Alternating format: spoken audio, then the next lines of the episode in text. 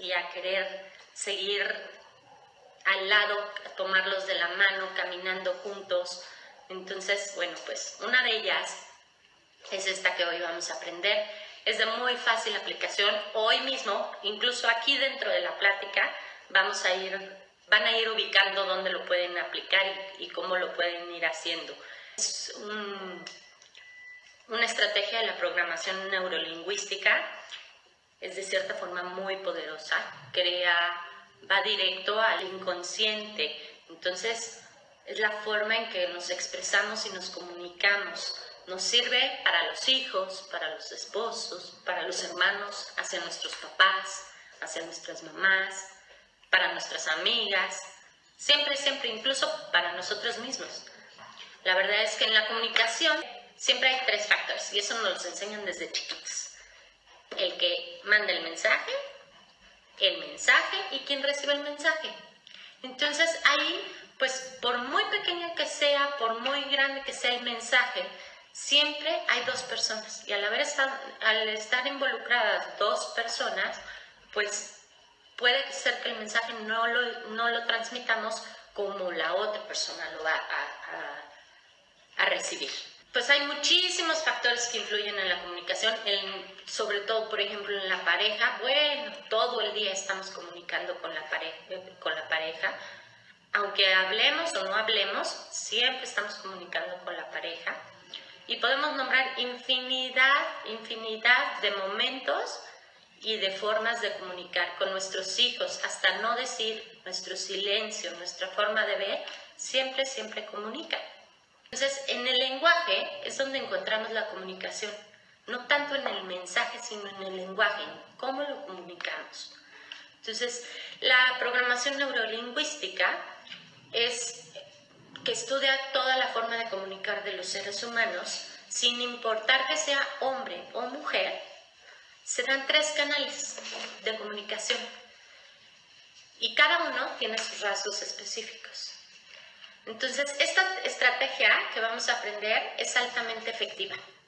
Vayan ubicando ustedes, y cualquier pregunta me la hacen en el momento que ustedes quieran, y vayan ubicando estas tres eh, formas de comunicar en sus amigas, en sus hijos, en su esposo, en la maestra de sus hijos, en, en las personas que te ayudan en casa. Y van, van a ir ubicando a ver qué características tiene cada uno, a ver si recuerdan a alguien o logran ubicar a alguien de ese tipo de, de comunicación. Todos tenemos esos tres eh, canales de comunicación pero siempre hay uno por el cual nos comunicamos más. Bueno, el primero es el canal visual, es a través de los ojos, a través de lo que vemos. Entonces, ¿cómo creen que expresan las personas del canal predominante del visual? ¿Qué palabras? Porque el, canal visual, pero también comunica y todos usamos las palabras. Entonces, quienes son, quienes somos visuales, siempre utilizamos palabras para expresarlo de manera, eh, a través de, las palabras, que expresen visión, como veo, aclarar, mirar, puedes ver, te voy a mostrar.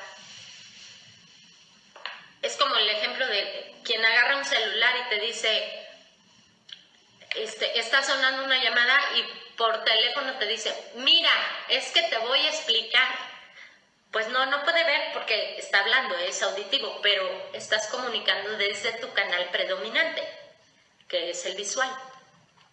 ¿Qué necesitan estas personas que son visuales? Necesitan ver y ser mirados. Entonces, ¿qué necesitan esos esposos que pueden ubicar, que tienen el canal visual como predominante? Necesitan ver y además necesitan ser mirados. Entonces, palabras que, ¿cómo suelen ser esas personas?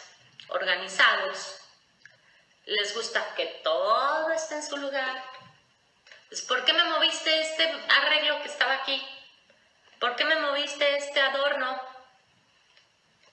Son niños que necesitan ver para poder aprender, necesitan leer, necesitan ver qué está escrito para poderlo entender.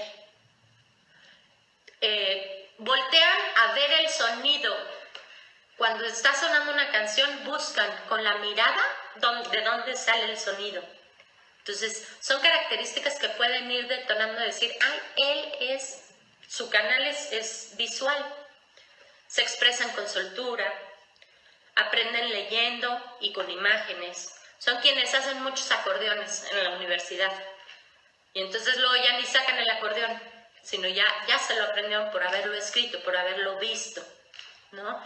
Se fijan en los anuncios, suelen dibujar mucho. Ahora, ¿cómo captamos la atención de esas personas que son visuales? Así aunque suene raro, porque quizá nosotros seamos auditivos y nos puede llegar a sonar un poco raro, le dicen, mira lo que te voy a decir. Y, y te va a voltear a ver. Puedo visualizar lo que me dices. Lo veo muy bien.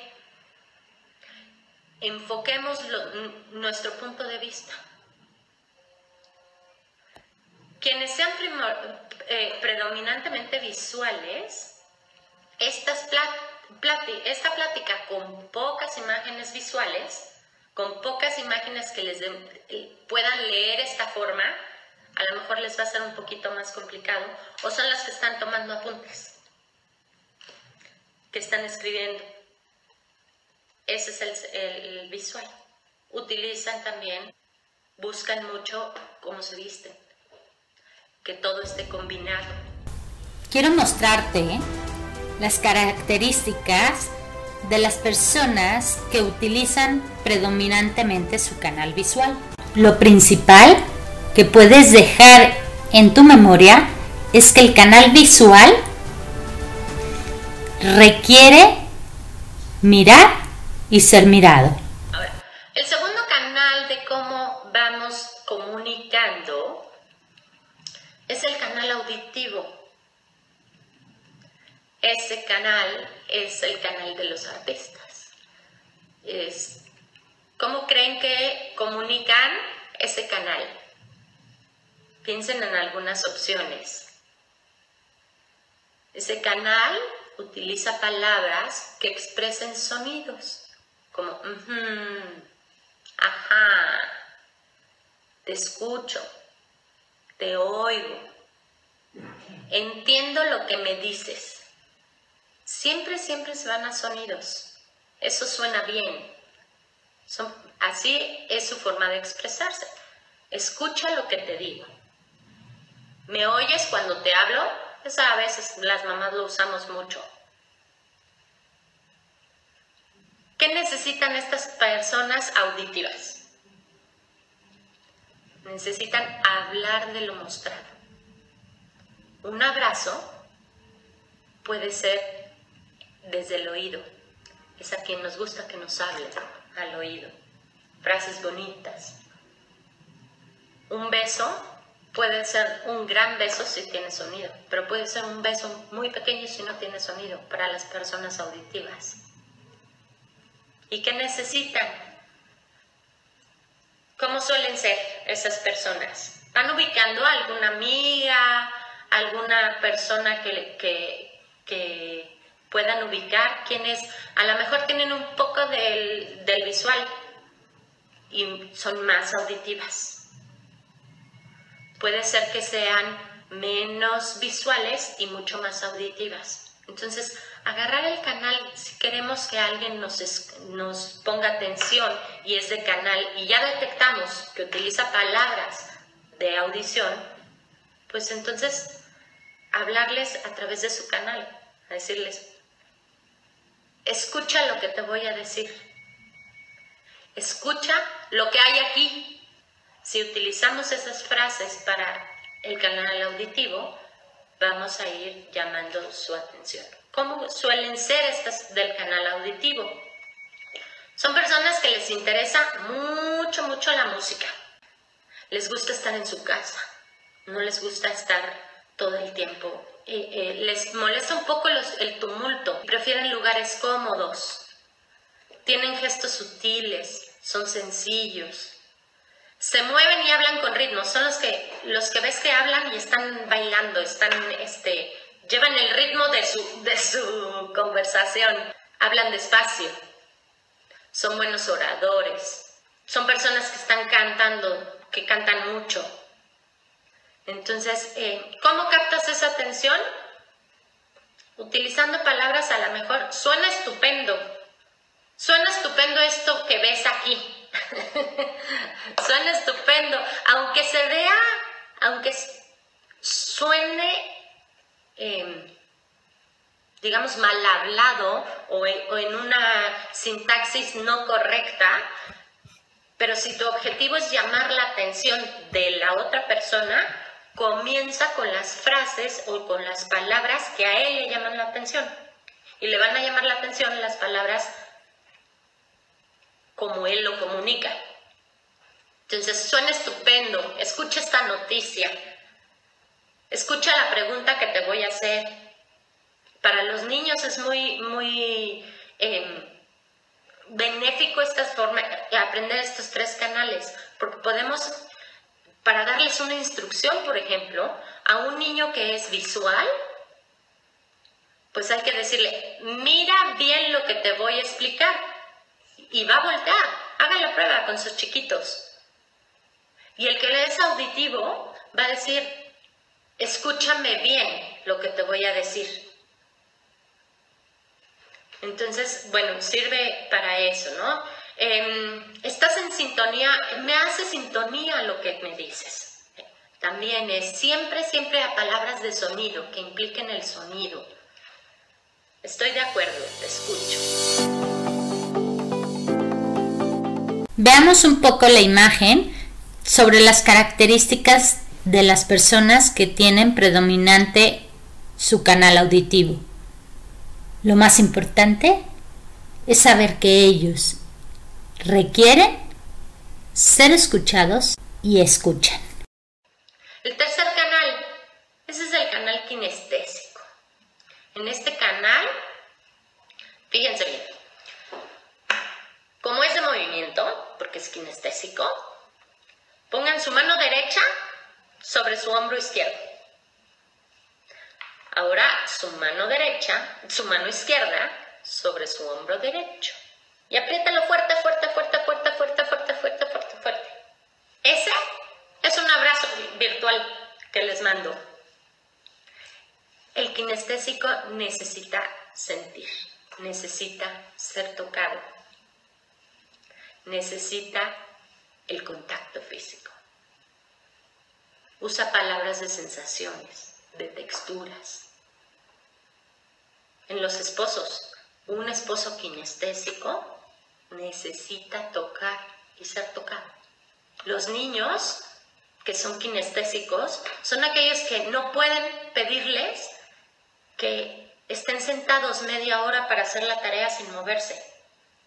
Y si, por ejemplo, van a estudiar, aprender los colores, necesitan tocar los colores, necesitan sentir los colores. Son niños muy, son personas muy sensibles, son temperamentales, necesitan su espacio, no pueden estar abrumados todo el tiempo. Son personas que necesitan, que sienten que les pisas su espacio vital, que sienten que estás encima aunque no estés tan, tan pegado. No les agradan los ruidos fuertes.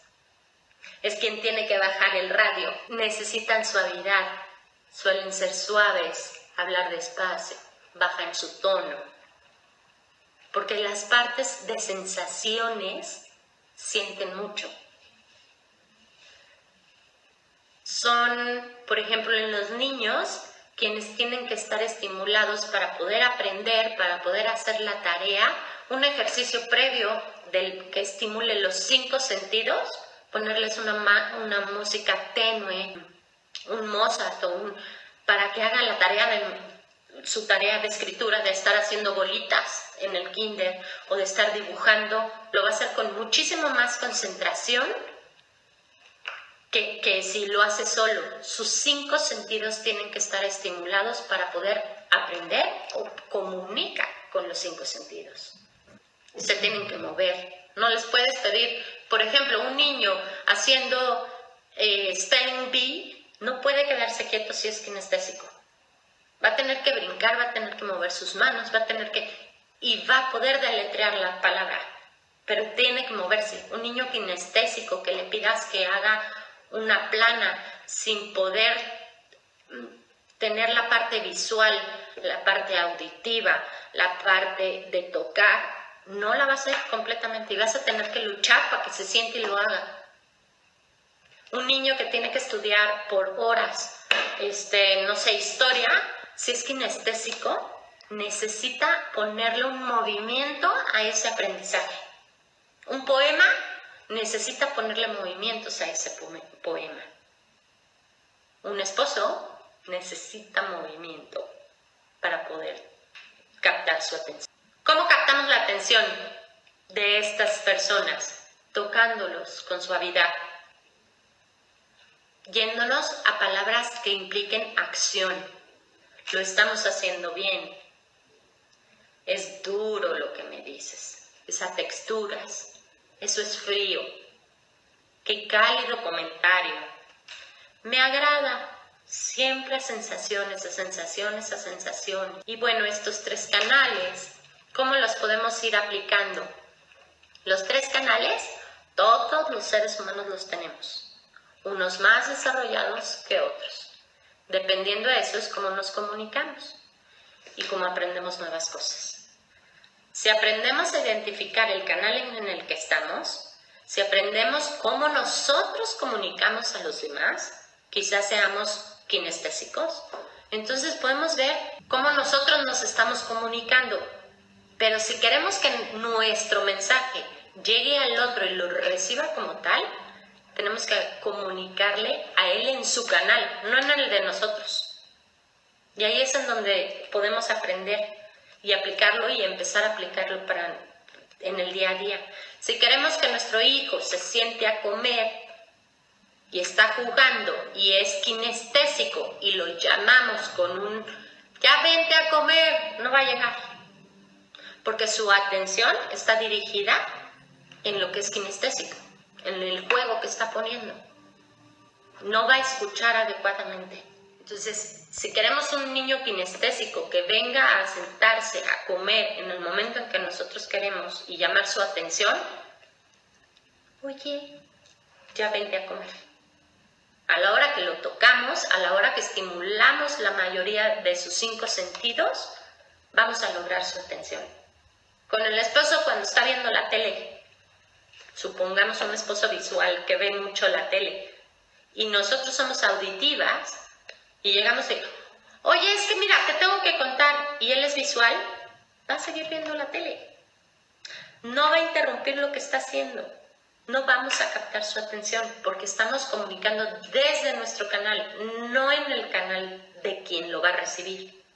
En cambio, si lo cambiamos a, mira lo que te voy a decir, vas a llamar su atención porque estás utilizando su canal, no tu canal.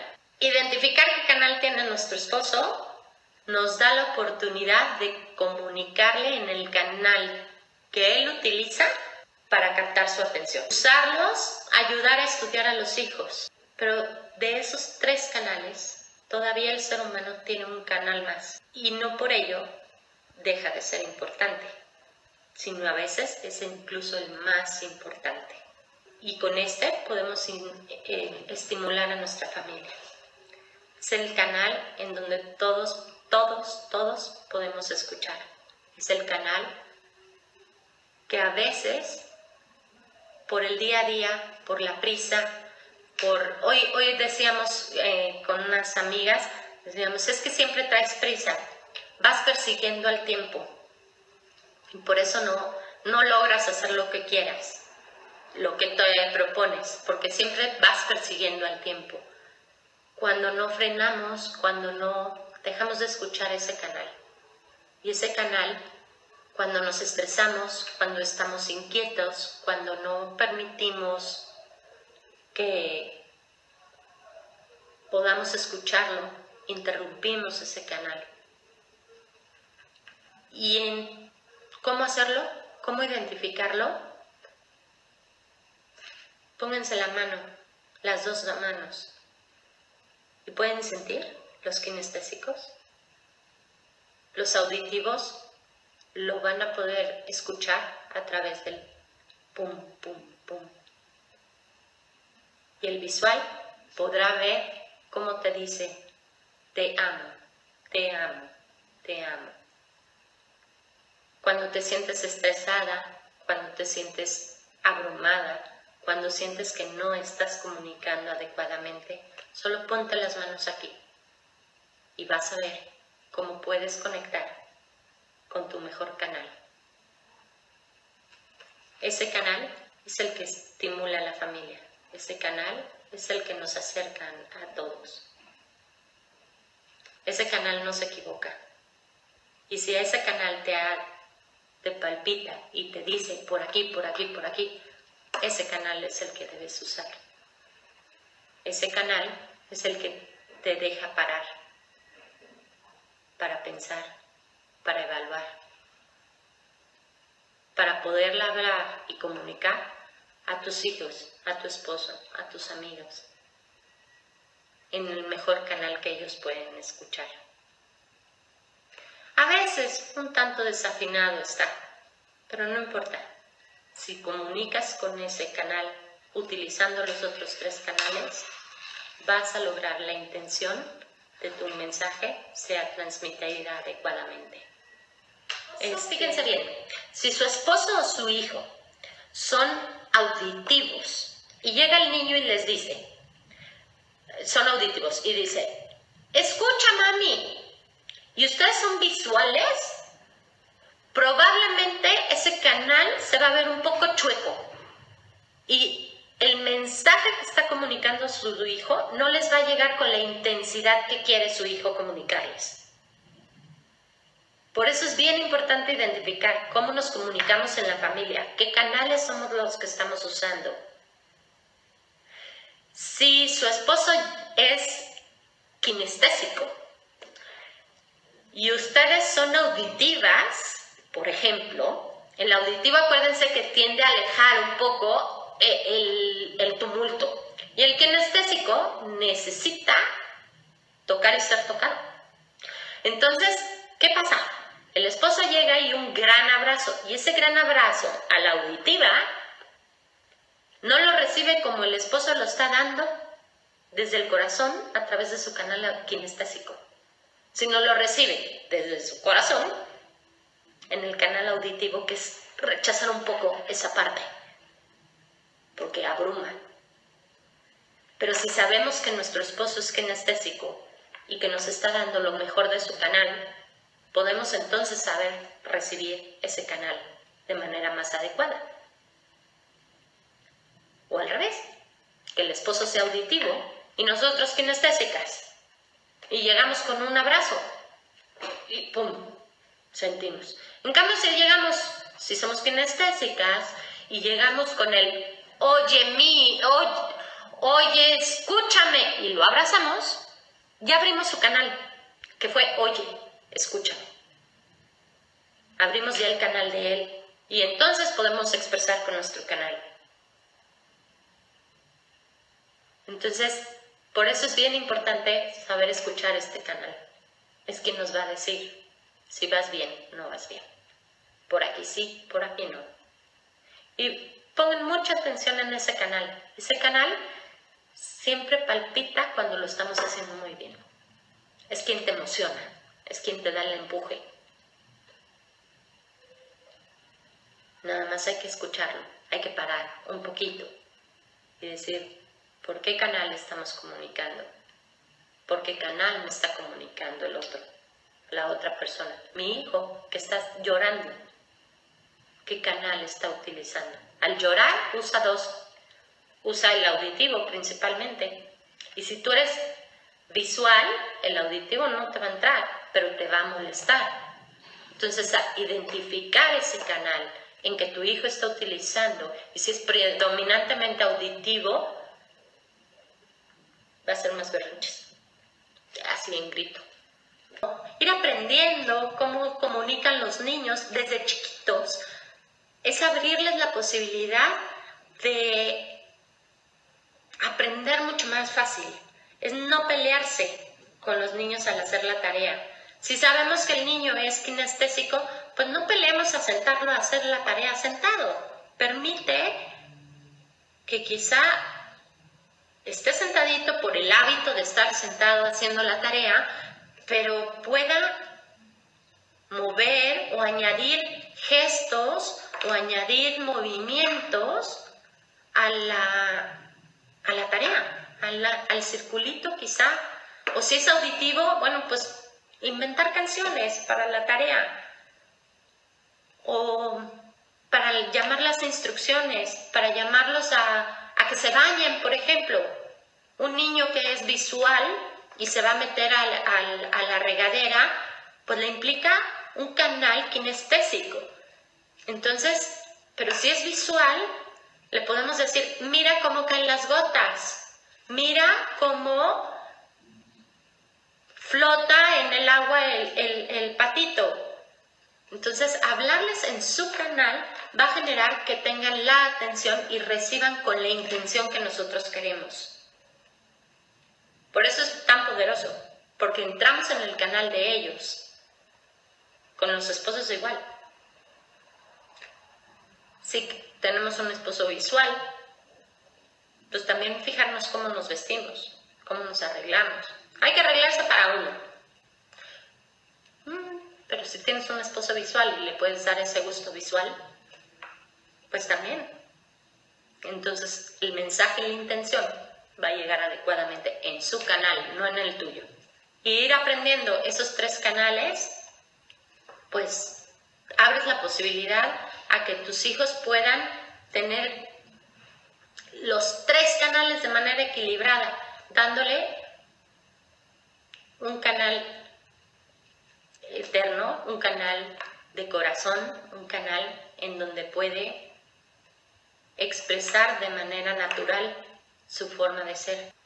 Hay un test que ubica a través de, 20 preguntas una forma de em, establecer o ayudarte y guiarte para ubicar quiénes son, qué tipo de canal puede ser tus hijos o, tus, o, tus, o tu esposo o tú misma.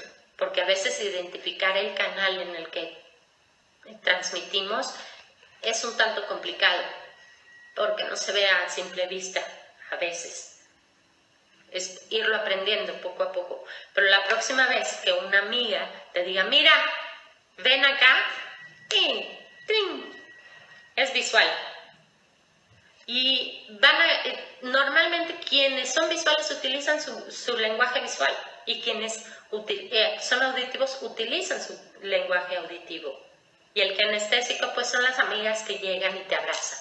Son el esposo que llega y te, y te ve e inmediatamente abraza, inmediatamente toca, inmediatamente necesita el contacto. Y si quieres aprender a identificar con más precisión el canal con el cual tu familia y tú se comunican de manera predominante, escríbeme un mail a persona y familia con amor gmail.com o entra en la página personasconamor.com y en contacto envíame un mail para poder enviarte el PDF.